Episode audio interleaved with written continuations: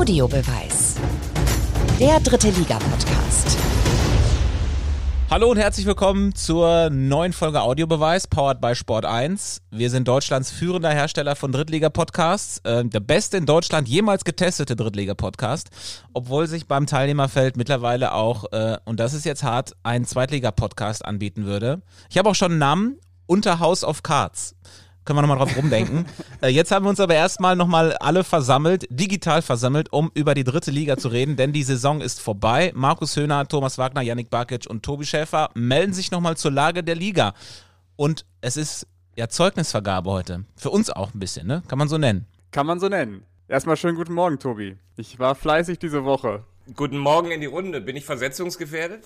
Äh, Ach, ja, ach nein, eigentlich nicht. Also irgendwie schon, aber es gibt, es gibt eine Rangfolge, sagen wir mal so. Und ähm, das ist dann jedem selbst überlassen, wie er das interpretieren möchte. Ja, aber, Moment, aber ich habe keinen blauen Brief bekommen. Aber ich muss ganz ehrlich sagen, wenn ich das Lachen von Yannick so schon sehe, ähm, dann muss ich ganz ehrlich sagen, ich glaube, er ist nicht unter den letzten zwei. Ja, da kommen wir später zu. Aber ähm, da könnte was dran sein. Also wir haben verschiedene Ranglisten. Wir haben natürlich heute die Auflösung vom Quiz. Der Gewinner steht schon fest. Es gibt noch so eine kleine Abschlussfrage. Das wie äh, immer am Ende. Und ähm, das andere Zeugnis, das sind unsere Tipps, die wir vor der Saison abgegeben haben. Wollen wir das jetzt nicht wirklich sofort machen oder wollen wir es später machen? Ja gut, wir können es auch, auch direkt machen. Die Saisonprognose. Wir hatten ja vor der Saison getippt, ähm, wer wo landet. Wir haben das ja auch schon mal zum, äh, zur Winterpause analysiert. Da lagst du, glaube ich, vorne, Tobi. Ähm, wir haben die Platzierungen der jeweiligen Vereine getippt und ähm, jetzt mit der Abschlusstabelle die Differenz dieser Platzierung genommen und die habe ich dann mal summiert. Und dann ist folgendes Bild herausgekommen. Also wir haben eine zweigeteilte Tabelle, zwei sind relativ weit hinten, zwei sind weit vorne. Und ähm, auf dem letzten Platz ist ähm, der Markus. Ach. Mit 53 Punkten. Ähm, bei dir ganz prägnant ist natürlich dein Tipp FCK auf 1. Das reißt dich komplett rein. Ähm, und man muss sagen, dein, ähm, dein Geheimtipp Viktoria Köln reißt dich auch rein. Das sind die zwei Krücken, die du sozusagen mitgetragen hast in dieser Wertung. Dann ähm, kommt mit 50 Punkten Veggie. Mich hat Lautern auch, auch reingerissen. Was? Genau. Nur drei hast, Punkte Unterschied? Ja. Ich bin schon fast stolz. Veggie hat zwei, zwei komplett richtig mit Rostock und 60 auf 2 und 4. Ähm, hast aber auch eben Lautern und was dich richtig reinreitet, äh, waren die kleinen Bayern. Die hast du auf 9 getippt und ähm, da waren sie natürlich weit von entfernt. Dann der spannende Zweikampf an der Spitze. Es war, ich habe heute Morgen nochmal nachgerechnet, es ist wirklich ein Punkt Unterschied und äh, der große Gewinner ist in der Tat Tobi Schäfer. Herzlichen Glückwunsch. Du hast mit 33 Punkten gewonnen, ich habe 34. Ähm, ich habe die ersten beiden Vereine richtig getippt mit Dresden und äh, Rostock, aber Tobi hat dann ähm, in Summe einfach ähm, viel besser getippt. Du hast keinen richtigen Ausreißer außer Lautern ähm, und dadurch hast du verdient gewonnen und äh, ja, bist der Saisonprognosesieger, wenn man so möchte. Wie hab Aber wie lustig. habt, ihr, habt ihr gehört? Janik hat gesagt, ich habe heute Morgen ja, nochmal nachgerechnet. ich hätte eher gedacht, er hat nachgerechnet, weil er mit einem Punkt gewonnen hat, damit er sich nichts irgendwie zuschustert. Sag mir doch noch mal kurz, wie habe ich denn getippt? Ich weiß es gar nicht mehr. Also du hast Dresden auf 1, Ingolstadt auf 2, Rostock auf 3, Lautern auf 4. Das äh, war dein schlechtestes Ergebnis. Dann hast du weiter 60 auf 5, Wiesbaden auf 6, das hast du richtig getippt. Dann kommt der MSV, was dich auch noch ein bisschen Punkte gekostet hat. Dann Viktoria auf 8, Magdeburg auf 9 und der KfC Uerdingen auf 10. Und das macht in Summe 33. Wahnsinn, stark. Aber Wahnsinn, wie, wie groß die Lücke, ne? du hast irgendwie 33, 34 und Veggie und ich 50, 53. Wie extrem die Lücke zwischen Veggie und mir und euch beiden ist. Ja. Ich gehe auf jeden Fall sofort einen Lottoschein ausfüllen. Ich bin da mal weg, ne? Aber das sagt man ja immer, Kompetenz tippt schlecht. Ja, aber ich würde jetzt sagen, da, da Tobi diese Kategorie gewonnen hat, spielt er nächstes Jahr im Quiz mit. Und ähm, ich mache dann. Ne, der steigt auf in einen anderen Podcast. Als Sieger des anderen Quizzes. Wobei das, das ja zwei unterschiedliche Paar Schuhe sind. Ne? Bei dem einen geht es um äh, Wahrsagerfähigkeiten und bei dem anderen geht es einfach um Wissen. Ja. Aber äh, Tobi, ich meine, du hast dich jetzt zwei Jahre eleganter rausgehalten. Ich würde sagen, nächstes Jahr tippst du mal wieder mit. Ja, wir müssen uns äh, vielleicht mal was überlegen, wo wir alle vier mitmachen können. Ne? Dass, dass man irgendwie einen externen Quizmaster noch organisiert. Ähm, wir haben ja über den Sommer ein bisschen, der Pfau, ja. Der Quizpfau. Wir haben ja über den Sommer ein bisschen Zeit, um uns was zu überlegen. Genau. So, jetzt lass uns anfangen. Am Ende, am Ende wartet die Getränkerunde. Da freue ich mich persönlich schon ganz drauf beim Quiz. Apropos neue Saison, das habe ich heute gelesen, die, die legen ja am 17. Juni schon wieder mit dem Training los. Ja klar, weil am 23. Ju Das ist ja 23. Wahnsinn. Juli ist erster Spieltag. Wahnsinn. Da macht man sich die ganzen Wochen so verrückt und äh, muss irgendwie die Klasse halten oder aufsteigen und dann äh, ist nur drei Wochen Pause gefühlt, ne? Und dann geht's schon wieder von vorne los. Genau. Ja, zumal es sich natürlich so für den Gesamtfußballfan nicht so wirklich wie eine Pause anfühlt, wenn dann jetzt noch Europameisterschaft ist und so äh, und dann ist die vorbei und dann ist auf einmal wieder dritte Liga und man hat gar keine Chance gehabt, mal nicht Fußball zu gucken. Wisst ihr aus dem Stehgreif, haben wir eigentlich einen EM-Teilnehmer in der dritten Liga? Gute Frage. Sehr gute Frage, Markus. Ich, ich könnte sie in der Tat selber gerade nicht beantworten. Das können aber sicherlich die Hörer machen. Schreibt uns das mal bei Instagram, wenn ihr das wisst. Da bin ich jetzt aber ein bisschen enttäuscht von Janik. Normalerweise äh, weißt du doch sowas. Ja, Niskanen von Ingolstadt könnte, ist ja Finne. Boah. Aber ich weiß nicht, ob der nominiert ist, aber das wäre Ist Luxemburg qualifiziert? Maurice Deville? Nee, nee, das hätte ich auch. Das war der erste. Der, nee, der war doch in der EM-Quali Ja, ein paar genau. Mal weg, ne? Ja, aus der Niskanen wird mir keiner einfallen. Ansonsten ist natürlich die Saison eigentlich noch nicht so richtig vorbei, denn äh, die Relegation steht noch aus. Oben Ingolstadt gegen Osnabrück. Wie sind da eure Prognosen? Ingolstadt zum dritten Mal in Folge in der Relegation. Äh, packen sie es diesmal? Also zunächst mal ähm, finde ich, ist es schon eine enorme Leistung von Ingolstadt nach diesem Schock, da diesem Last Minute, das war das Dramatischste gegen Nürnberg, was ich jemals gesehen habe, überhaupt oben wieder so mitgespielt zu haben, obwohl sie natürlich enorme finanzielle Mittel haben und ähm, äh, auch einen richtig guten Kader, wie ich finde. Ähm, ich habe das schon ein paar Mal gesagt, ich bin kein Fan des Vereins Ingolstadt. Äh, Ich finde, das ist wirklich, obwohl es eine große Tradition in der Stadt selbst gibt, ist das mir irgendwie so mit dieser Zusammenlegung 2, 4, ist jetzt kein Verein, wo ich richtig warm werde. Dann im Hintergrund relativ viel Kohle. Ähm, da hätte ich 60 einfach deutlich mehr gewünscht. Äh, ich finde auch, äh, Michael Henke und Thomas Oral sind durchaus sehr sperrige Typen. Trotzdem, wie gesagt, ich habe äh, absoluten Respekt davor, wie sie das geschafft haben. Und Osnabrück ist so mehr oder weniger so ein bisschen reingetaumelt. Also meine Sympathien liegen bei Osnabrück. In der Favoritenrolle würde ich Ingolstadt sehen, wenn sie nicht diese Historie hätten. Weil ich glaube, je kniffliger die Ausgangsposition irgendwann im Laufe der 180 oder 210 Minuten wird, umso mehr spielt auch die Vergangenheit da eine Rolle. Es ist ja total komisch, finde ich, wenn man sich mal die Relegationsstatistiken anguckt, dass von erster zu zweiter Liga gewinnt eigentlich immer der Erstligist und bei zweiter zu dritter Liga äh, gewinnt häufiger der Drittligist, also das äh, vermeintlich schwächere Team. Lässt sich das eigentlich irgendwie erklären? Ja, weil die zweite und die dritte Liga deutlich näher beieinander liegen, ähm, sportlich gesehen. Das, ähm, aber ich glaube, dass sich diese Tendenz auch in den nächsten Jahren umkehren wird, dass die zweite Liga deutlich stärker sein wird oder beziehungsweise die Kluft zwischen zweiter und dritter Liga ähm, größer wird. Das haben wir ja schon gesehen, dass jetzt äh, Dresden jetzt direkt wieder aufgestiegen ist. Das gab es ja auch lange Jahre nicht, dass der Zweitliga-Absteiger direkt wieder hochgeht. Ähm, in diesem Jahr ähm, Ingolstadt, was mich jetzt imponiert hat, die letzten beiden Spiele, war die Körpersprache wieder, auch von Kutschke und den, und den ganzen Verein. Also wie man auch dieses aufgebauschte Spiel gegen die Löwen äh, angegangen ist. Also da kam ja sehr viel von Löwenseite ähm, verbal im Vorfeld und die Ingolstädter haben sich sehr zurückgehalten. Und das dann so zu ähm, managen, sage ich mal, in diesem entscheidenden Spiel. Natürlich gab es die Schiedsrichterentscheidung von Aitekin, Rot für Hiller, Klar kann man jetzt drüber diskutieren, 50-50, das spielt denen natürlich komplett in die Karten, aber diese Drucksituation musst du erstmal managen aus Ingolstädter Sicht und deswegen glaube ich, dass sie auch gestärkt hineingehen werden in dieses Spiel gegen Osnabrück. Ich bin da auch bei Veggie, ich bin auch eher ähm, auf Seiten der Osnabrücker, würde es denen total gönnen, aber mich würde es natürlich auch freuen, ähm, wieder an die, an die Bremer Brücke zu fahren, weil ich kann mich an ein Spiel erinnern mit dir, Veggie, das hat mich auch so ein bisschen geprägt. Mittwochabend war das, glaube ich, ähm, Osnabrück gegen 1860 München, da hat Alvarez in der letzten Minute diesen Freistoß reingezimmert. 2-2, also, ne? Was da Ja, dann Wahnsinn. los war, genau, also das, ähm, das, das würde ich gern nochmal erleben, deswegen würde ich gerne nochmal an die Bremer Brücke fahren.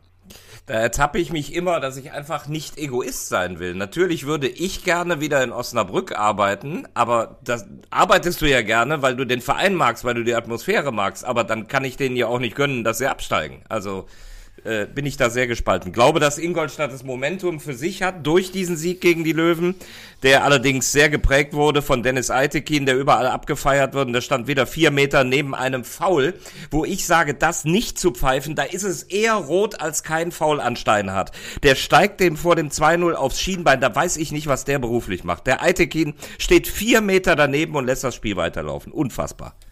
Der Disc-Jockey.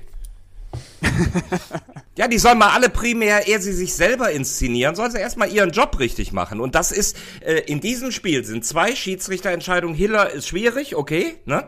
Äh, aber vor dem 2-0 dieses unübersehbare Foul, das sind zwei Schiedsrichterentscheidungen, die den Aufstieg prägen. Man muss aber auch sagen, dass ähm, äh, die, die Löwen, um nochmal auf dieses Spiel zurückzugucken, ich finde, die haben eine fantastische Saison insgesamt gespielt, einen Wahnsinns-Endspruch hingelegt. Aber die Löwen brauchen jetzt äh, auch so für die nächste Saison einfach mal den Punch, auch diese entscheidenden Spiele äh, dann äh, äh, ähm, gut zu gestalten. Und für mich war das nicht in Ingolstadt, das hat Markus gerade absolut richtig zusammengefasst, aber es ist eben doch ein Unterschied, ob du nach Ingolstadt fährst und das Spiel gewinnen musst oder ob, du auch, ob dir auch ein Punkt reicht. Und das gegen die Bayern war das entscheidende Spiel und das haben sie einfach nicht gut gespielt. Ich glaube, da war dann irgendwie, das sagen wir auch immer, diese Psychologie, wenn du von hinten kommst, dann jedes Spiel gewinnst und plötzlich hattest du ab dem Wehenspiel was zu verlieren und das hast du dann einfach den Löwen auch angemerkt. Es gehört ja auch irgendwie zur Tragik eines jeden, jeden Löwenfans, äh, dass es dann am Ende vielleicht doch nicht klappt mit der ganz großen Geschichte. Ne? Also ich habe mich da so ein bisschen ertappt gefühlt an dem, an dem Samstag. Ähm, ich fand die Bilder total schön vor dem Stadion, wo, wo sie die Mannschaft gefeiert haben, wo, wo Mölders mit Tränen rausgegangen ist und äh, die Fans dann nochmal eingepeitscht hat mit dem, mit dem Megafon. Das zeigt ja einfach, ähm, was eigentlich im, im Sport zählt. Es ist ja natürlich irgendwo der Erfolg, aber ich finde diese, diese Gemeinschaft äh, zwischen Fans und Mannschaft einfach deutlich schöner. Und ich glaube, für jeden Löwenfan ist es ein deutlich größerer Erfolg, wenn sie nächstes Jahr wieder ins Stadion gehen können, egal in welcher Liga. Ähm, das ist, glaube ich, deutlich wichtiger als jetzt der Aufstieg in die zweite Liga super, dass du das äh, erwähnst mit den Fans. Äh, ich fand das echt bemerkenswert, weil guck doch überall hin, wo die frustrierten Fans die Sau rauslassen. Und da war es genau das Gleiche. Du hast den, den Misserfolgsmoment äh, und zeigst trotzdem den Schulterschluss draußen. Das fand ich wirklich bemerkenswert und äh, ganz toll. Aber es ist schon ein bisschen bitter, denn die, die 60er sind äh, ganz sicher einer der Vereine, die uns am meisten unterhalten haben in dieser Saison. Und dann gab es als Belohnung ja dann auch noch so Einzeltitel. Ich glaube, Kölner ist Trainer der Saison geworden und Mölders Spieler der Saison. Die DFB Trostpflaster sozusagen. Der älteste Torschütze jemals. Bitte nochmal Applaus für Herrn Mölders. Und als Vierter sind sie immerhin auch äh, ja im DFB-Pokal dabei. Äh, glaubt ihr, man kann jetzt trotzdem diesen Schwung irgendwie konservieren und mit in die nächste Saison nehmen und dann dieses große Zielaufstieg angehen? Oder fängt man eigentlich wieder bei Null an? Ja, da sind wir ja wieder bei der, bei der Kürze der Vorbereitung. Ne? Also ja, wir haben es ja eben selber gemerkt, ob es in sechs Wochen ist ja schon wieder irgendwie Saisonstart gefühlt. Ist die Frage, wie viel äh, Kraft hat die Saison gelassen, auch vom Kopf her? Also wie schnell kannst du dich wieder hochfahren? Weil wir wissen alle, was ein guter Saisonstart, wie wichtig dieser ist. Wenn du die ersten fünf, sechs Spiele nicht richtig drin bist, schon irgendwie eine Lücke hast, dann ist es so schwer, da hinten wieder ranzukommen. Ähm, und vor allem 60 wird in der neuen Saison auch in einer, in einer neuen Rolle sein. Dieses Jahr waren sie ja dann re relativ überraschend oben drin. Nächstes Jahr werden sie direkt alle von Anfang an auf, auf dem Zettel haben. Das ist halt dann eine ganz andere Rolle, die ja, sie muss halt natürlich auch überlegen, also mit Braunschweig und mit Würzburg kommen jetzt keine Mannschaften runter, wo ich von Beginn an sage, die werden da durchmarschieren. Also Würzburg muss sich völlig neu finden. Ich glaube, in Braunschweig wird personell auch noch viel passieren. Also ich kann mir nicht vorstellen, dass Meier Trainer bleibt.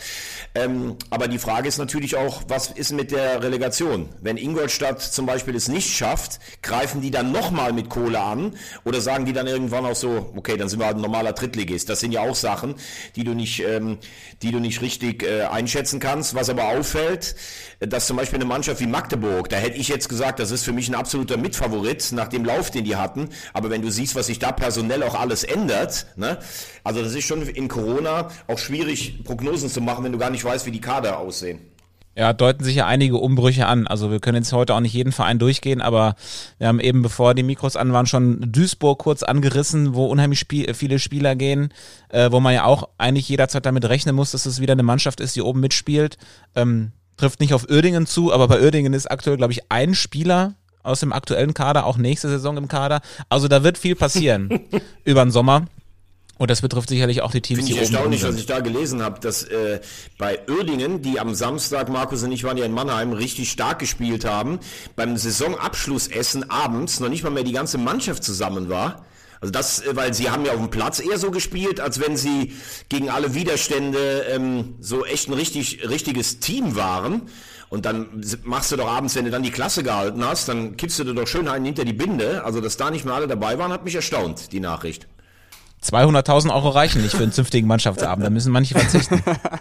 Ja, und äh, Veggie hat recht, die haben ja so in der Summe einen sehr geschlossenen Eindruck gemacht. Ne? Albut hat mit Kreuzbandriss auf der Tribüne, Grimaldi ist mit nach Mannheim gekommen. Auf der anderen Seite siehst du ja, die, die sind mit den Gedanken jetzt auch schon bei der, bei der neuen Perspektive. Grimaldi, Gnase in Saarbrücken, Fechner in Wiesbaden. Ähm, ja, die sind in der Hochplanung für die neue Saison. Apropos Saarbrücken, die kaufen ja ein, das ist ja Wahnsinn. Äh, Sind die irgendwie auf eine Geldader gestoßen oder hat Kwasniok da so viel Ablöse gebracht oder sowas? Wahnsinn. Also, das, mit Kwasniok war jetzt ein Witz. Ja, Uwe ist ein Macher. Uwe ist ein Macher, logisch.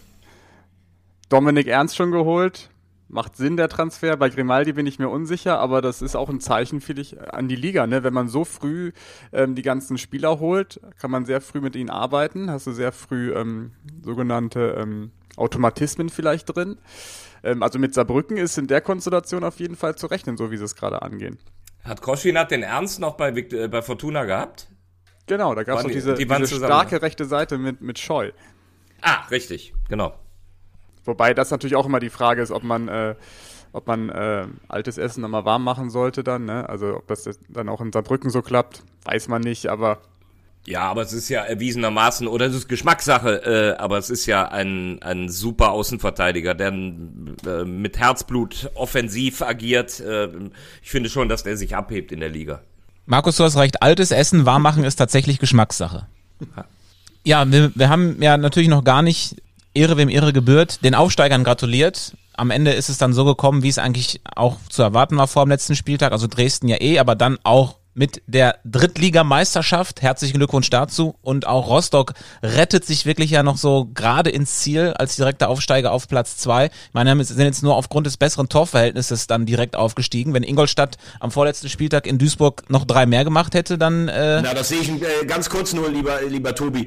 Also da muss ich sagen, find, bin ich froh, dass es nicht so gekommen ist, weil da haben wir auch schon drüber gesprochen. Äh, wir haben alle mit dem MSV mitgefiebert, gefiebert, aber so kannst du dich nicht abschießen lassen gegen Ingolstadt. Ähm, äh, anders wird ein Schuh draus. Ich habe mich eher gewundert, dass Ingolstadt beim 2-0 gegen 10 Löwen nicht versucht hat, mehr auf eventuell noch ein drittes, viertes, fünftes Tor zu gehen, um dann jetzt am letzten Spieltag noch das äh, Ding aufzuholen.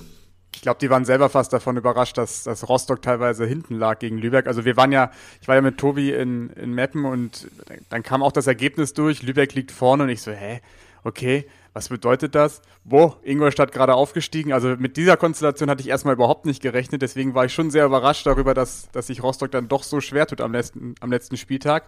Aber was dann, was dann anschließend los war, das, das sah ja aus, wie als ob sie die Champions League gefeiert hätten in der Stadt. Da sieht man mal, wie viel, wie viel Druck, wie viel Last auf, auf dieser Stadt lag oder auch auf der Mannschaft.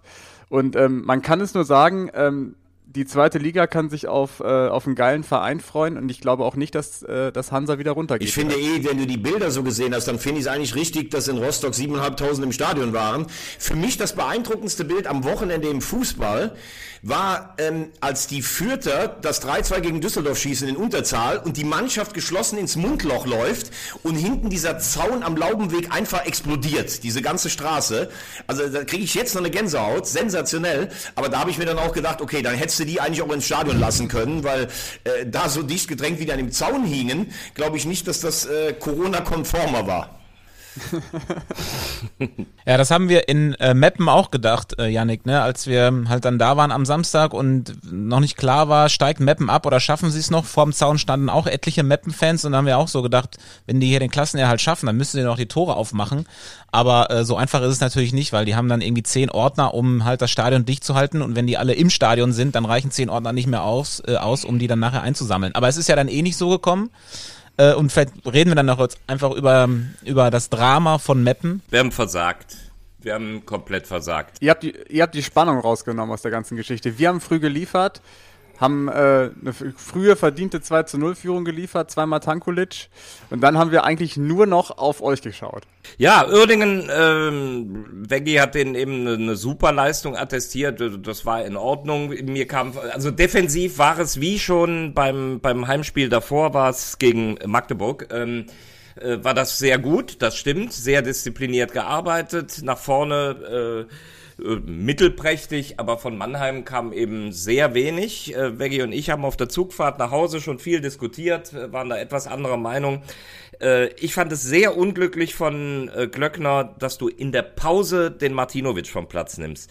Das war für mich, du, du hast wirklich einen, einen Torgarant, was Scorerpunkte angeht. 13 Tore, 9 Assists, 22 Scorer. Den nimmst du in der Pause raus. Der hat in den neun Spielen, glaube ich, davor immer 90 Minuten oder mindestens bis zur 80. gespielt auch wenn du noch Landespokalfinale eine Woche später hast, finde ich das von der Symbolik gegenüber der Liga ähm, nicht gut. So, wenn du den 60., 70. rausnimmst und nochmal was anderes machst, okay. Aber wenn ich selber keine Chancen auf den Platz bringe und dann nicht etwas mutiger umstelle, in dem Sinne der Menschheit zeige, ich will das Spiel gewinnen und hol dann meinen besten Mann raus, ähm, dann finde ich das. Also ich habe deshalb, äh, wie Markus gesagt hat, war ich anderer Meinung, weil ich finde, das ist für einen letzten Spieltag jetzt nichts total Ungewöhnliches. Du hast am letzten Spieltag ganz oft, dass ein Trainer einer geretteten Mannschaft auch mal zwei, drei junge Spieler bringt, dass er einen verdienten Spieler zum Abschied nochmal spielen lässt. Ähm, Mannheim hat eigentlich ähm, die beste Kapelle aufgestellt. Ähm, Martinovic hat im ersten Durchgang wie die anderen auch nicht viel zerrissen, wo Markus natürlich recht hat. Der hatte in den letzten Wochen einen Riesenlauf und so einer ist dann wahrscheinlich mit einer Aktion noch dafür ähm, in der Lage, so ein Spiel zu entscheiden. Aber wenn du jetzt vielleicht sagst, als Belastungssteuerung oder auch du bringst Bojamba als kleinen, quirligen Spieler gegen die riesen Abwehrschränke hinten der Oerdinger, Lukimia und Gerd Weinis, die vielleicht auch in, im Falle Lukimia nicht so viel Tempo haben, dann finde ich nicht, dass Mannheim da jetzt irgendwie abgeschenkt hat, sondern ich würde in dem Fall einfach sagen, die wollten das Spiel schon gewinnen, aber die konnten oder haben diese Spannung nicht auf den Platz gebracht, die Oerdingen hatte. Und Oerdingen hat hinten richtig gut gespielt, äh, gestanden. Und äh, ich glaube eher, ähm, ich will es jetzt nochmal auf Meppen leiten, Meppen hat halt im Spiel gegen Lübeck, da waren wir ja auch da, äh, Yannick, du warst ja auch dabei, halt krass versagt. Und das war das letzte Spiel, was ihnen das Genick gebrochen hat. Wenn du das gegen Lübeck gewinnst, bleibst du in der Klasse. Wir reden jetzt aber trotzdem auch über den letzten Spieltag. Meppen hat seinen Job gemacht äh, und will nur noch mal gerade, du sagst Bojamba, Bojamba war ja schon drin. Er bringt ja Stremski, der in 14 Spielen ein Tor gemacht hat.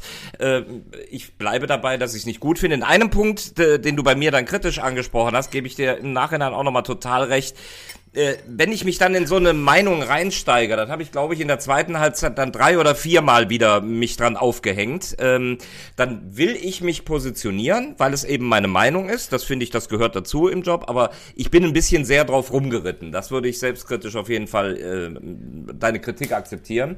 Äh, in der Sache bleibe ich dabei. Nimm dir mal ein Beispiel. Ralf Fährmann. Dieser Wahnsinnige hat sich am letzten Spieltag, der es für Schalke um gar nichts mehr ging, da reingeschmissen, einfach in Symbolik des Sports für die Konkurrenz. Äh, und dann finde ich eben so eine personelle Entscheidung, jetzt fange ich mal an, hier die Ehrenrunde zu machen und der darf mal und der darf mal, finde ich äh, weiter nicht so gut. Denn ich meine, das steckt ja auch ein bisschen dahinter, muss man auch sagen, nichts gegen Uerdingen, keineswegs. Aber dass der SV Meppen äh, dann keine Hilfe bekommt, mir tut es abgrundtief leid für den SV Meppen, für den in dieser Saison alles Grütze gelaufen ist, das war klar. Ja, eins äh, nach Neidhardt würde schwer werden. Sie haben mit Frings letztlich keine gute Wahl getroffen. Das alles an ihm festzumachen, wäre dann aber auch so ein bisschen zu viel des Guten. Ähm, wir wollen mal nicht vergessen, sie hatten einen Girt, als er ging, haben sie einen Proschwitz aus der Tüte geholt. Sie hatten einen Proschwitz, als er ging, haben sie einen Undaf aus der Tüte geholt. Und jetzt ging Undaf und sie haben keine auch nur annähernd gute Alternative gefunden, was auch schwer ist. Äh, aber die gab es einfach nicht. Und ich glaube, das ist auch ein wesentlicher Schlüssel, wenn du keine Quote vorne im Abschluss hast. Ja, keiner hat so wenig Tore geschossen wie Meppen und am Ende sind sie ja auch aufgrund des schlechteren Torverhältnisses abgestiegen. Aber ähm, was man jetzt tatsächlich auch so ein bisschen durchgehört hat in Meppen, auch nach dem Spiel, bei Rico Schmidt zum Beispiel, sie sind ja 17. geworden. Das ist der erste Absteiger. Und so ein bisschen gibt's dann doch noch die Spekulation, es hieß dann immer, jetzt muss der 16. erstmal zeigen, dass er auch bezahlen kann. Also sie meinen natürlich äh, oder spekulieren natürlich äh, immer noch so ein bisschen darauf, dass Oerdingen doch noch die Lizenz entzogen wird. Ähm, das ist natürlich nichts, worauf man sich verlassen kann. Aber ja, ist ja kein, also unrealistisch ist es ja nicht, ist ja schon vorgekommen in der dritten Liga, ne? Also ähm, die Möglichkeit äh, sollte man auf jeden Fall in Betracht ziehen, beziehungsweise vorbereitet sein. Ähm, allerdings ist das ja auch keine Garantie. Ich fand die Worte von Ronny Maul viel wichtiger, glaube ich, äh, an die Fans, dass, dass er gesagt hat, ähm, wir wollen direkt wieder hoch. Das war eine klare Ansage nach dem Spiel. Ähm, damit habe ich eigentlich so direkt erstmal nicht gerechnet, weil ich dachte schon, dass das Mappen jetzt erstmal irgendwie in so eine Art Lethargie verfällt. Aber wie sich dann Ronny Maul nach dem Spiel positioniert hat, fand ich schon, ähm, war ein gutes Signal, ein sehr gutes Signal an die Fans. Und selbst ähm, Rico Schmidt hat ja jetzt nicht gesagt, äh, dass, er, dass er da aufhören. Also er würde ja zu, für einen Neuanfang zur Verfügung stehen. Und im Vorfeld dieses Spiels ähm, haben wir, habe ich mit Martin Wagner gesprochen, den Emsland Messi, den wollte ich eigentlich als Gast einladen für diese Sendung. Der hat leider abgesagt. Der war aber, ähm, der wäre gerne gekommen. Aber was man so rausgehört hat, und das würde ich auch nochmal so an, an Mappen zurückspielen, wenn, sie, wenn da jemand zuhören sollte, ähm, der ist nicht abgeneigt, da beim Wiederaufbau eventuell irgendwie mitzuhelfen. Ne? Also der ist äh, jetzt raus bei Hannover 96-2 und ähm, den könnte man mal anrufen. Ich finde, ähm, also je, je, älter ich werde und je, äh, je, länger ich in diesem Job bin, äh, triffst du ja immer Mannschaften, die du magst oder Clubs und die du nicht magst. Und den SV Meppen mögen, mögen wir ja alle, ne? Äh, total. Und ähm, ich ähm, finde es teilweise auch so ein bisschen schwierig. Im Laufe der Jahre habe ich das so gemerkt wofür steht Meppen? Für Bodenständigkeit, für einfach äh, eine coole Atmosphäre, wenn man da hinkommt. Du wirst schon am Parkplatz begrüßt, von dem das ist einfach alles super. Die Frage ist nur, kann sich in diesem modernen Fußball ein Verein wie Meppen überhaupt, wo ist die Perspektive? Wenn du, wie lange waren die jetzt? Die waren drei Jahre in der dritten Liga, ne? Vier. Und du würdest vier. ja sagen, zwischen der ja. Vier waren sie sogar, okay, dann Entschuldigung, ja. Und du würdest ja dann sogar vielleicht denken, okay, mit vier Jahren und wenigstens so ein bisschen Fernsehgeld, wir sagen zwar immer, zwischen der zweiten und dritten Liga ist finanziell Wahnsinn mit dem Fernsehgeld, aber dritte und vierte, sagen wir auch, ist der größte Absturz. Hättest du ja vielleicht schon gedacht, okay, da kannst du dir ein bisschen was aufbauen, dass du zumindest eine Mannschaft bist, wo du auch sagst, Meppen ist gefühlt eigentlich eine Mannschaft, die immer im Mittelplatz mitspielen kann. Können sie sich auch mit guten Faktoren, ihr habt es genannt, Torjäger, Fans und sowas. Aber dass Metten eigentlich dann im vierten Jahr immer noch so einen geringen Etat hat und dass dann die Transferpolitik das erste Mal nicht aufgeht und du dann eigentlich fast wie der logische Absteiger erscheinst, das finde ich so von der ganzen Perspektive auch echt schwierig. Obwohl, und das ist das Gute, die Regionalliga Nord, glaube ich, im Moment das angenehmste ist, wenn du absteigst. Lübeck muss sich völlig neu erfinden. Du hast jetzt keinen riesen Gegner, wie zum Beispiel, wenn du jetzt absteigst, steigst in die Regionalliga West, dann weißt du, Rot-Weiß Essen versucht es nächstes Jahr wieder mit Power. Äh, das Problem ist in Meppen, du musst nächstes Jahr die Aufstiegsspiele machen gegen den Nordost-Sieger. Ähm, ja, das ist so ein bisschen meine Gedanken zu Meppen. Sehr schöner Vortrag. Ich wollte ja auch gerade reden, bevor du losgelegt hast, und dann habe ich mich gefreut, was du gesagt hast. Ähm, ich habe aktuell bei sport1.de den Kommentar zur dritten Liga geschrieben zum Thema Meppen und habe da, ich habe es Hommage genannt, ja, meine, meine entwickelte Liebe zu diesem Fußballstandort versucht zu formulieren und auch versucht zu transportieren. Vielleicht habt ihr da auch nochmal weiteren Input, weil du hast es gerade gesagt, du sagst einfach, wir sind alle immer gerne da. Äh, hast du jetzt für uns alle mitgesprochen, dass wir, wir wissen das halt, weil wir im Kreis reden und weil wir, weil wir das so erleben, wenn wir vor Ort sind. Aber was macht diesen Standort so besonders? Ne? Äh, ich habe unter anderem geschrieben, da bist du selbst als Medienmann beliebt, äh, wollte, wollte noch dranhängen, hängen, habe ich gedacht, das kommt aber jetzt zu, als, als ob ich da mal gut essen möchte. Ist, ist der, das einzige Stadion, wo du sogar im VIP-Bereich ähm, dir, dir einen Braten holen darfst, was ja auch nochmal charmant ist. Ähm, dieser Standort hat einen Charme der Extraklasse, beginnend mit dem Stadionsprecher, mit Co-Trainer Mario Neumann, die ganze Atmosphäre in dieser Kleinstadt. Und deswegen äh, tut's mir eben total leid, äh, dass die runtergehen. Und ich drücke alle Daumen, dass sie bald wieder hochkommen. Ich wollte das auch sagen, es, es hängt natürlich immer sehr viel auch an Personen. Und ähm, gerade Mario Neumann ist natürlich ein unfassbar netter Typ. Und möglicherweise Nimmt er das auch in die Hand und macht er den Neuaufbau in der Regionalliga? Ist das vorstellbar? Habe ich gelesen, dass, dass man das möglicherweise auch in Erwägung zieht. Ich fände es sensationell, aber ich bin ja ein Fußballromantiker. Ich mag ja Mario Neumann. Das ist ja, ist ja auch ein großer Fan von uns oder beziehungsweise wir auch von ihm. Also ich fände es äh, total cool, wenn er es machen würde. Ähm, ich weiß nur nicht, ob es funktioniert. Dafür bin ich zu, zu weit weg. Ich weiß nicht, ob er in die Rolle reinschlüpfen kann. Aber, ich aber er würde er würde natürlich in allen Dimensionen äh, 300.000 Mal besser dahin pa passen mit seiner Mentalität als Thorsten Frings. Wenn du dir die beiden mal gegenüberstellst, äh, ja, da, da wundere ich mich fast, es ist ein bisschen schwer, dass die als Team zusammengearbeitet haben. Ähm, äh, Neumann ein, eine völlig andere Figur. Wobei man schon sagen muss, das gehört, finde ich, auch ein bisschen zur, zur Wahrheit. Wir waren ja alle skeptisch, auch ich, äh, als Thorsten Frings vorgestellt wurde. Nur Yannick war ja völlig euphorisch, dass der Vize-Weltmeister äh, in der dritten Liga ist. Ähm, du, du musst halt überlegen, dir fehlen in dieser Saison einfach 20 Stürmertore, ne?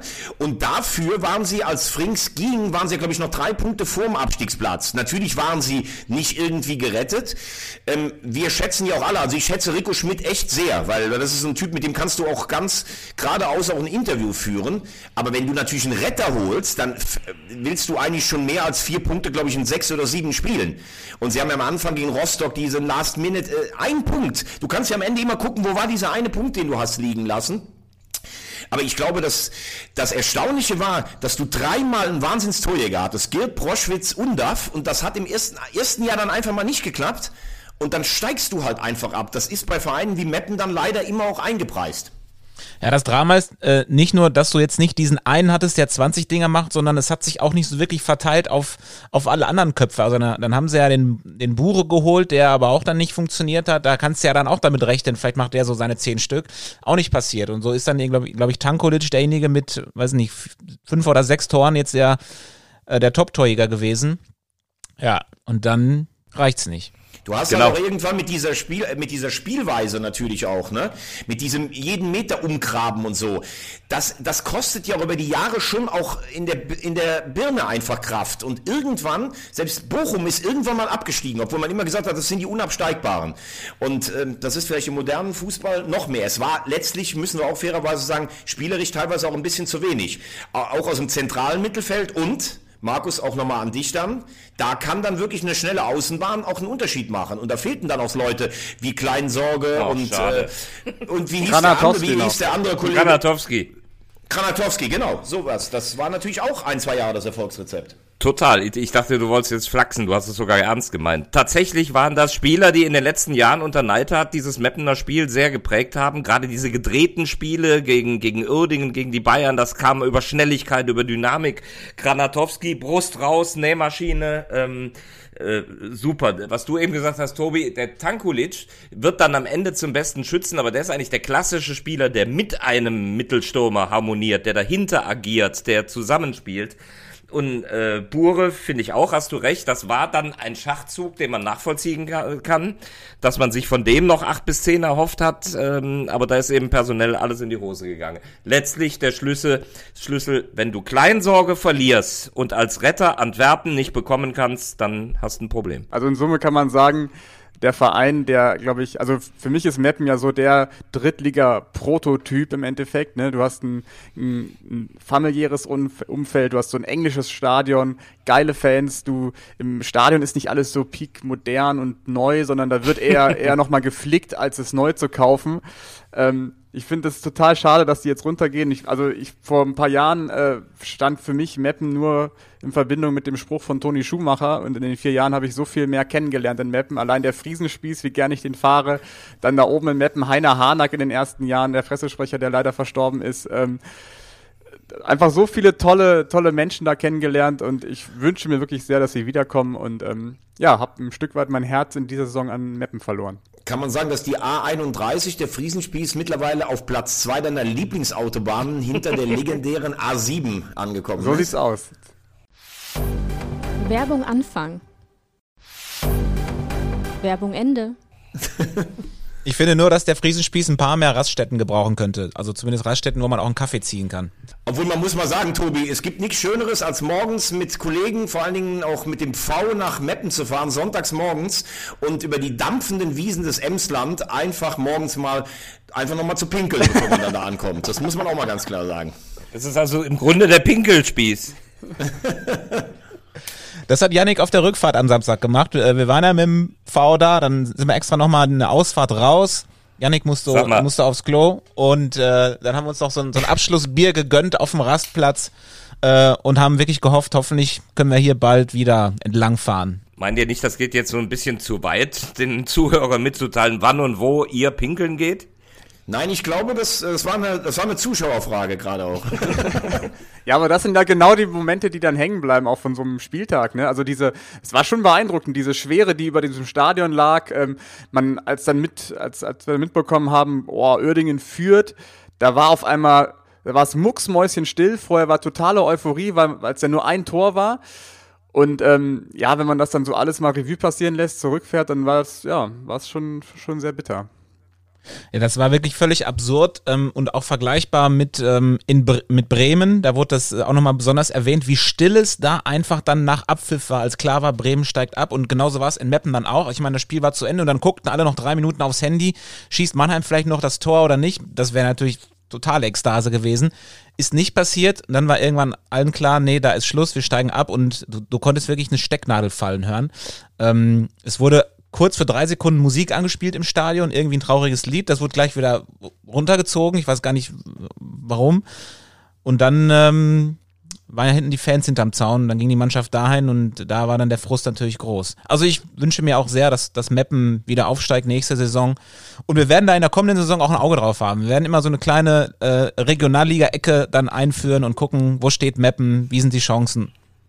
Also wir werden euch nicht vergessen. Aber guck mal, wir reden ja hier alle aus freien Stücken. Das muss ein Fußballstandort erstmal schaffen, so einen Charme zu entwickeln, dass irgendwie jeder aus seiner eigenen Perspektive sagt, boah, da fahre ich einfach gerne hin. Und da hat Meppen in den letzten Jahren äh, auch eben ganz wesentlich mit Christian Neithardt und, und mit allen Protagonisten, die Jannik eben auch genannt hat, ähm, ja, äh, unglaublich viel Eindruck hinterlassen und wie du es sagst, Tobi, die sind nicht weg, die sind weg aus der Liga im Moment, aber nicht raus aus dem Herzen. Äh, wobei zur Fairness muss man dann auch sagen, gehört es natürlich, dass wir alle vier aufgrund der regionalen Nähe häufig auch da sind. Würden wir jetzt jedes zweite Wochenende in Unterhaching gewesen sein, dann würden wir vielleicht auch sagen, äh, haben wir ja auch schon gesagt, mir, mir tut es um Unterhaching leid, ähm, weil ich ja auch immer, habe ja auch die Vorzüge des, des VIP-Raums, des Stadions und alles schon auch hier beschrieben, dann würden wir vielleicht auch alle das dazu sagen. Das gehört natürlich auch dazu, weil Nähe natürlich auch durch, durch häufiges Sehen entsteht. Aber in Unterhaching hast du noch nicht äh, gestöbert im VIP-Raum, oder? Das weiß man nicht. Äh, aber Veggie, da hast du natürlich absolut recht und genau das ist ja auch der Grund, warum wir eigentlich kein Wort über äh, den FC Bayern verlieren, die auch abgestiegen sind, wo sich eigentlich nur äh, die, die einzige Frage stellt, was macht Fiete ab jetzt? Ja, Fiete Ab ist natürlich das beste Beispiel dafür, wie, wie, ähm, wie der FC Bayern den Transfermarkt vergiften kann oder auch den Spielermarkt vergiften kann, dass jetzt so ein Spieler keinen Verein mehr findet, weil er einfach zu viel Gehalt bekommt, ist schon Wahnsinn. Und ich habe mich auch, äh, habe mir auch die Frage gestellt, welchen Stellenwert hat eigentlich ähm, die U23 des FC Bayern? Weil meine, in meinem Verständnis war es mal so, dass der Bayern Campus ist ja auch so eine Art Prestigeobjekt für für den großen Verein ähm, deutschlandweit gesehen. Ähm, dass, dass, dass, dieses, dass dieser Campus eigentlich aufbaut auf der U23 und dass die in der dritten Liga spielen muss. Und dass man dann so kläglich jetzt absteigt und da irgendwie keine, keine Hilfe mehr zugelassen hat von außen, finde ich schon, schon sehr krass. Ich will an dieser Stelle einfach nochmal bekräftigen, zweite Mannschaften in der dritten Liga, äh, für mich eine Komplettkatastrophe. Uns steht Dortmund 2 bevor, uns steht Freiburg 2 bevor. Ähm, ich bin in diesem Sinne froh, dass die Bayern raus sind, äh, weil ich finde, die dritte Liga ist zu sehr Marke und nimmt Schaden. Äh, und da müssen sie sich Gedanken machen, bei den Vereinen, die du da drin hast, äh, dann diese zweiten Truppen da drin zu haben, äh, finde ich ganz schade. Also ich muss sagen, die äh, kleinen Bayern. Äh, ich bin ja nun wirklich dafür bekannt, dass ich mit dem Rekordmeister ganz bis wenig, an, äh, ganz wenig bis überhaupt nichts anfangen kann. Ich muss aber sagen, wie diese zweite Mannschaft gespielt hat, das hat mir Spaß gemacht äh, zuzugucken. Also Yannick und ich waren in Wiesbaden, auch noch in der Hinrunde. Also wenn du Fußballästhet bist, dann finde ich, haben die kleinen Bayern auch in Duisburg zuletzt noch bei dem Spiel einfach richtig Spaß gemacht. Zu Fiete Ab muss man aber auch kritisch sagen, da gibt's ja nur Verlierer. Das ist A mal er selber. Also ich habe den gesehen damals bei meinem HSV und ich finde, das war so ein Spieler, wie ich habe das ja hier schon mal beschrieben, wie ich damals Podolski beim ersten Mal gesehen habe, wo ich gedacht habe, wenn, der keine 100 Länderspiele macht, habe ich keine Ahnung, weil das so ein Ausnahmespieler war und wie Ab Bälle angenommen hat und verarbeitet hat, habe ich gedacht, Wahnsinn. Jetzt ist es klar, dass du natürlich als Eigengewächs in deiner eigenen Stadt auch vom Druck ein Stück weit erdrückt werden kannst und der HSV war ja eh im Abwärtstrend. Dann hat einen Berater Jürgen Milewski, der eigentlich in der Vergangenheit damit auf, durch aufgefallen ist, dass er eine kluge Karriereplanung auch für seine Spieler macht. Und als letztes die Bayern. Bei den Bayern frage ich mich dann immer, was ist ihr Ziel, wenn sie solche Talente holen? Nimm auch das Beispiel Chinan Kurz. Der galt als Riesentalent. Den haben sie für drei Millionen gekauft von Gladbach. Riesenstreit. Ist es das Bayern-Anliegen, ich kaufe mir die zehn größten Talente des Landes? Wenn es nur eines schafft bei uns oder ich den verkaufen kann, dann hat es sich finanziell gelohnt. Oder kaufe ich mir einfach alle Talente, damit sie für die anderen Vereine vom Markt sind? Und ob sie es bei uns schaffen, ist mir dann egal. Denn Fiete Ab, muss man sagen, ich glaube nicht, dass der nochmal zurückkommt, nach dem, was der alles an Negativerlebnissen der letzten vier Jahre hat. Und da muss ich dann ehrlich sagen, unabhängig davon, dass er beim HSV war, bei meinem Verein, finde ich das schade für den Fußball, wenn diese Leute alle irgendwo dann später verschwinden.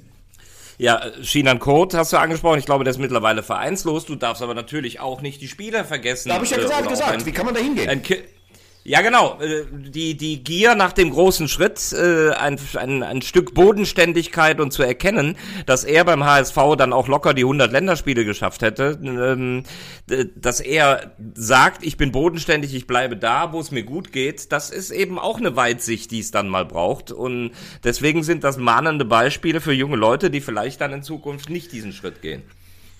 Ansonsten stimme ich dir in allem zu. Man fragt sich bei den Bayern, ja, aber ich glaube, so kalt ist es. Die, die picken sich die Talente raus und sagen dann letztlich, wer es bei uns nicht schafft, ja, der hat es halt nicht geschafft. Ja. Und es schaffen ja wenige bei den Ganz- Bayern, ganz das muss ich auch wenige. mal sagen. Ganz wenige. Dann musst du auch wieder die, die Durchlässigkeit von der U19, null.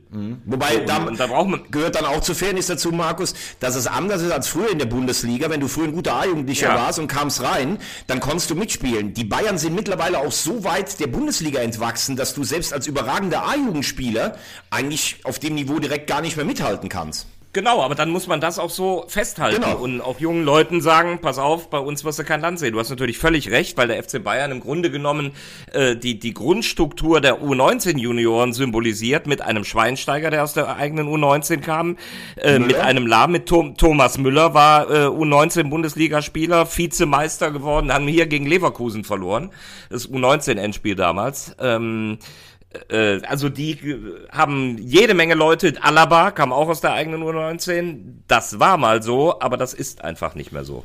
Während es bei anderen Vereinen noch passieren kann. Schalke. Anderes Niveau. Total anderes Niveau.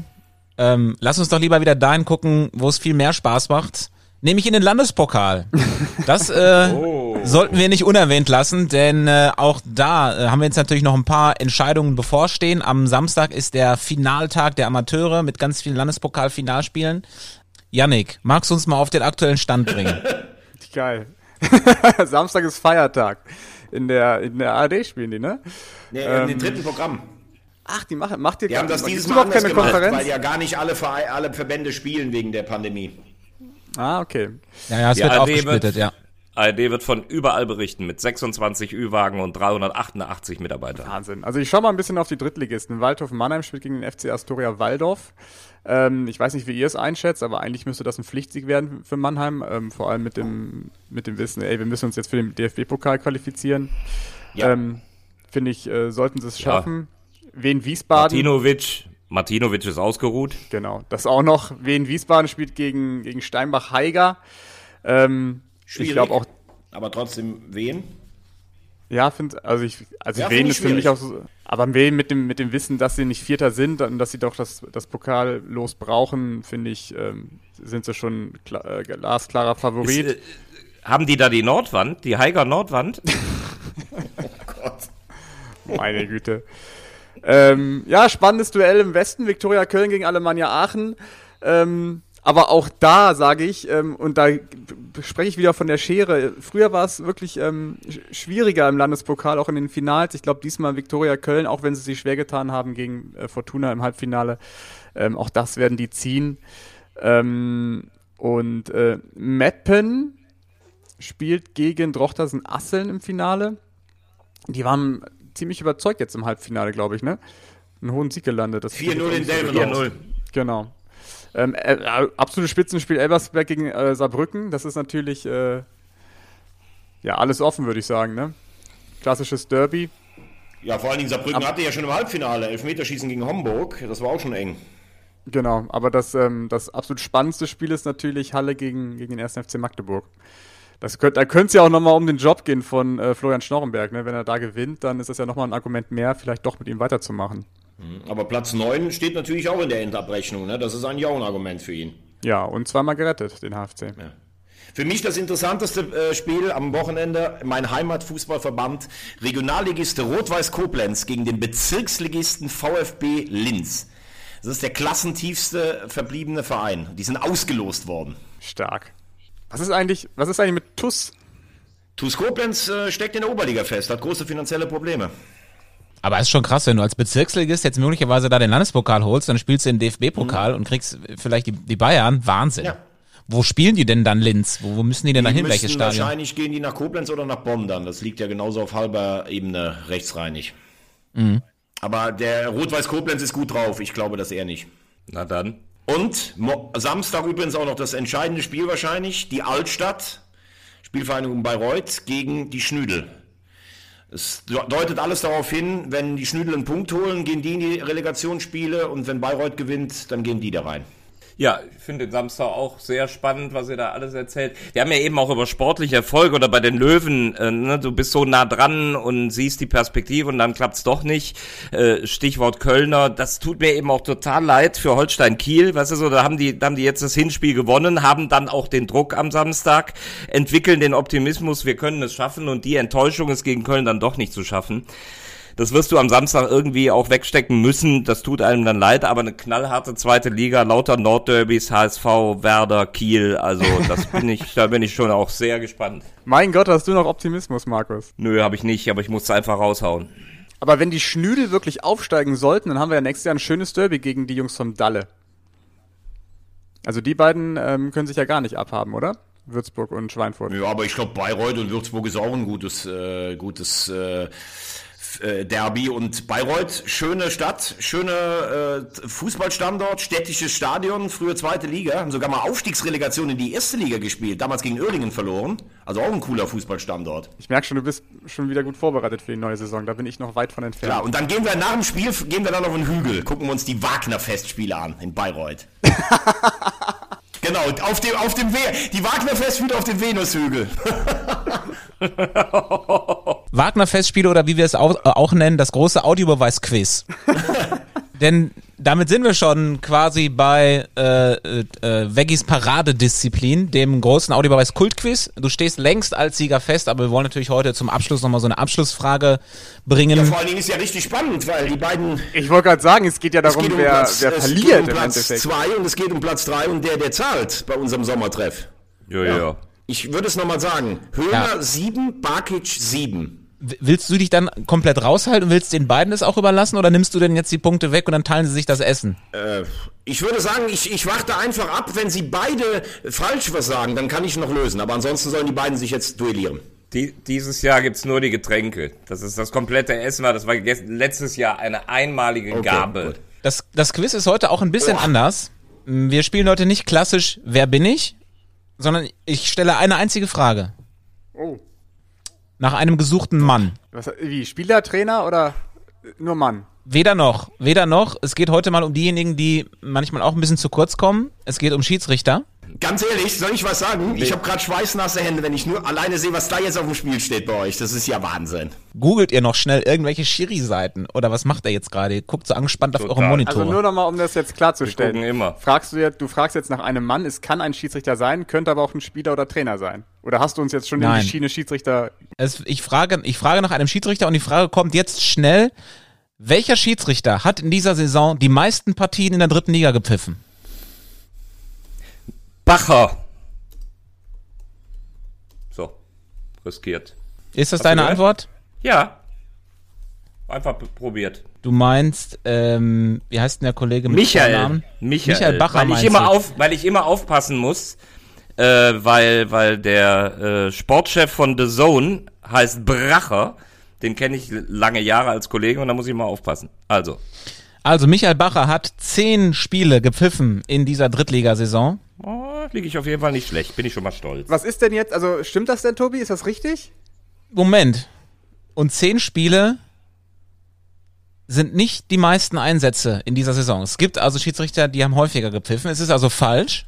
Also da, wenn ich jetzt einen sage, der vielleicht mehr Spiele gepfiffen hat in dieser Saison, dann habe ich gewonnen. Ja, wenn es, wenn es derjenige ist, der die meisten, wenn es derjenige ist, der die meisten äh, gepfiffen hat, dann kriegst du den Punkt, ja. Also ich sage Osmar, wie heißt der? Osmar Nagic.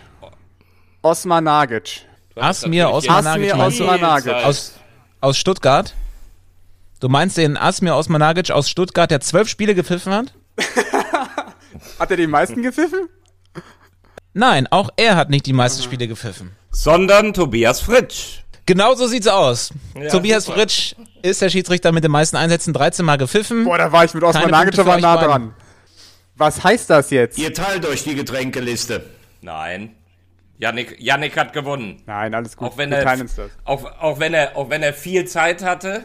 Ja, aber warum? Da muss man jetzt die Frage stellen. Äh, er war zwar näher dran, aber da muss man ja fairerweise sagen, es war ja trotzdem nicht richtig, oder?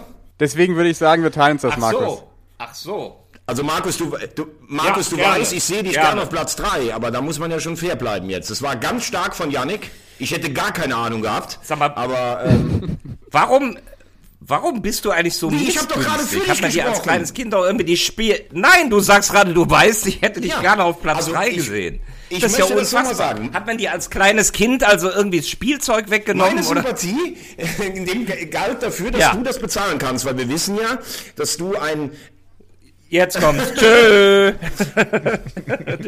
Ja, Aber ganz ein- ehrlich, Schiedsrichter zu wissen, die 10 oder 12 Mal gepfiffen haben, ganz ehrlich, ich wäre sowas von blank hier gewesen. Wahnsinn. Unfassbar. Ja, da habe ich mal ganz ehrlich, den Bacher habe ich wirklich, habe ich gedacht, den habe ich oft gehabt, äh, den, den habe ich wirklich und dann habe ich natürlich rein theoretisch hätte ich einen Aber Vorteil als Osman Nagic hier Namen hinzukriegen mit 12, also ganz ehrlich, da ziehe ich alle Hüte. Ich bin fast, fast ehrlich, ich habe den Namen noch nie gehört. Wahnsinn. Also Den, mit dem, den, äh, mit den- dem Namen habe ich auch gar nicht gerechnet. Ich habe gedacht, ihr sagt jetzt Leute wie, wie Patrick Kessel oder keine Ahnung, Mitya Stegemann oder so, also Namen, die man tatsächlich häufiger irgendwie schon mal hört, aber Osman Nagic hat mir auch nichts gesagt. lustig ist doch, pass auf, Osman Nagic, Osman Nagic kenne ich sogar recht, richtig gut, dem bin ich schon vor ein paar Jahren beim Mercedes-Benz Junior Cup begegnet, ne? Und da gehst du vorher so in die Kabine, guten Tag, das sind dann unterrangklassige Schiedsrichter aus der Regionalliga, kennst du nicht, gehst du hin, sagt er, ja, ich heiße Osman Nagic, dann fragst du das so ab, ja, was machen sie beruflich und hin und her. Hat er mir damals gesagt, Student, ja, drauf Mercedes-Benz Junior Cup, wieder ich, Student der, ich weiß es nicht mehr. Dann dritte Liga, Osman Nagic, ja, Student der Dingens. Und dann stehe ich irgendwann in Kaiserslautern sage, ach, hallo, und dann können Sie sich eigentlich vorstellen, dass der Student auch irgendwann mal fertig ist? Weil der dann, dann habe ich den über Jahre als Student und dann sagt er zu mir, hör mal, also so lang brauche ich auch nicht. So, fan fantastische Geschichte. Oh Gott, der Arme hört vielleicht zu und, und äh, ist jetzt tot traurig, dass wir ihn gar nicht auf dem Zettel hatten. Aber es gibt ja einen Grund, warum er zwölfmal gepfiffen hat. Das scheint, äh, äh, er scheint also wirklich ein guter Schiedsrichter zu sein. Und äh, an dieser Stelle wirklich nochmal großen Dank an alle Schiris in der dritten Liga. Ist kein einfacher Job. Und ähm, wir freuen uns auch auf euch in der neuen Saison. Ganz kurze Frage noch in die Runde am Schluss. Yannick, wie fühlt sich das an, geteilter Zweiter? Ja, sehr gut. Ich bin vollkommen zufrieden. Ich habe hier siebeneinhalb Punkte geholt in dieser Saison. Ich weiß, dass, dass du, du, du spielst ja in deiner eigenen Superliga, in deiner eigenen Quiz-Superliga. Nee, ich finde, das war sehr, sehr schwer dieses Jahr. Also muss man ganz ehrlich sagen, da war auch Glück dabei. Also ich muss mal ehrlich sagen, ich bin fast stolz, dass ich nicht so klar die rote Laterne habe, weil ich gegen Veggie schon mal gar keine Chance habe und eigentlich gegen Yannick auch nicht mit der kleinen Nische, dass es so Kommentatorenbereiche gibt, wo ich dann punkten konnte, mit, aber auch mit viel Dusel. Also ich bin sehr zufrieden. Bei Veggie war es ein bisschen das Glück des Süchtigen.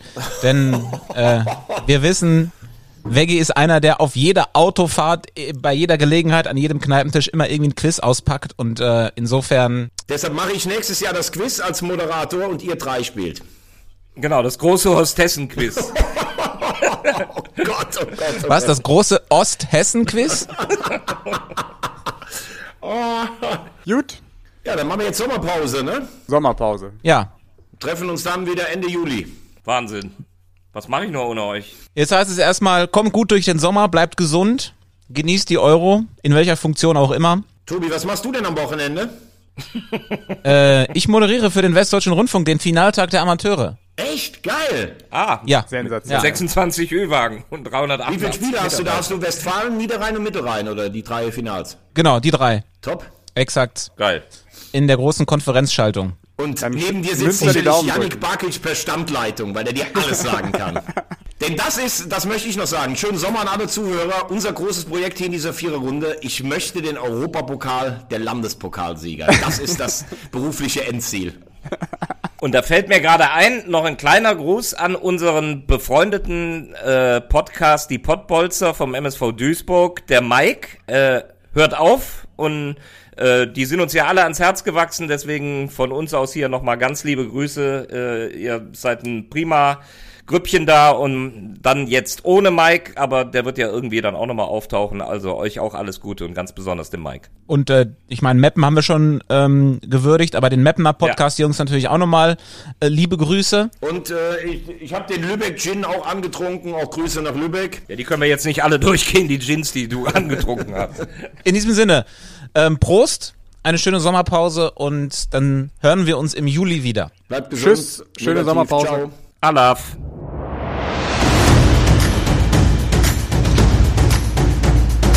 Audiobeweis. Der dritte Liga-Podcast.